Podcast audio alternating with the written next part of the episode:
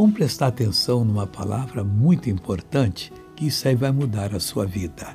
Provérbio 9,11 diz assim: Porque por mim se multiplicam os teus dias, e os anos de vida se te acrescentarão.